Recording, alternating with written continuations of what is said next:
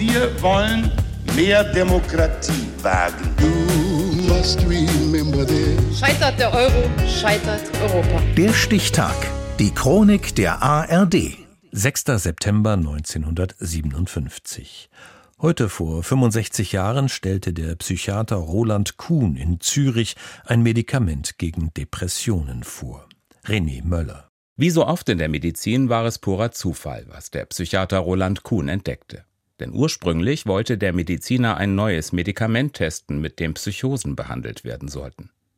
Drei Jahre dauerten die Versuche in seiner Klinik am Bodensee. Kuhn und sein Team fanden raus, dass der Wirkstoff G22355 eine ganz besondere Nebenwirkung hatte. Die Kranken fühlten sich wieder frei, die Hemmung im Denken und Handeln schwindet, die Aktivität kehrt zurück.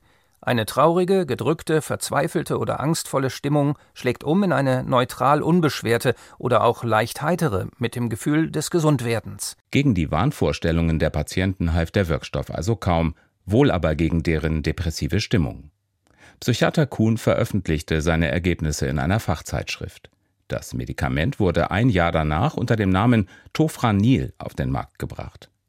Was damals niemand wusste, Kuhn hatte den Menschen das Medikament ohne deren Zustimmung gegeben. Erst sieben Jahre nach Kuhns Tod im Jahr 2005 kam alles raus. Viele zeigten sich geschockt, wie dieser Thurgauer Kantonsrat. Das ist erschreckend, dass so etwas gemacht worden ist und auch verwerflich. Ja, weil Versuche an Menschen gemacht worden sind. Also die Dokumente zeigen das. Ähm, man sieht nicht, dass sie ihr Einverständnis gegeben haben und das ist eine Verletzung von ganz grundlegenden Menschenrechten. 2015 wurde der gesamte Skandal aufgearbeitet. Auch die damals verantwortliche Pharmafirma Geigy, heute Novartis, half dabei mit.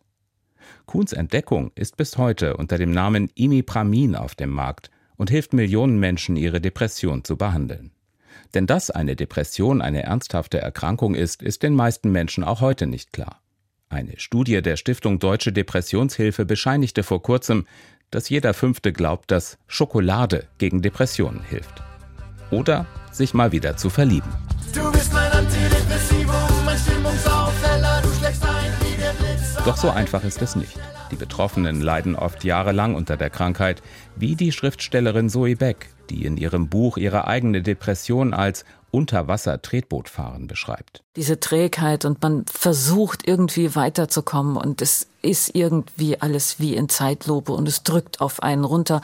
Ich glaube, die Personen, die das noch nicht erlebt haben, die können zum einen sehr froh sein, dass sie das nicht kennen und äh, wirklich nur von, von außen sich ein bisschen nähern. Was eben gar nichts bringt, sind gute Ratschläge, sagt Beck. Das sind nämlich die üblichen Motivationssprüche wie reiß dich zusammen, geh doch mal raus, frische Luft tut gut, geh mal in die Sonne, dann geht's ja wieder besser.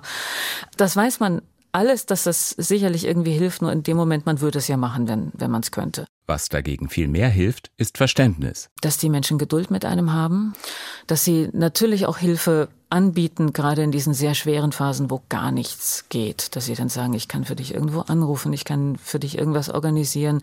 Einfach fragen, was kann ich tun? Kann ich überhaupt irgendwas tun?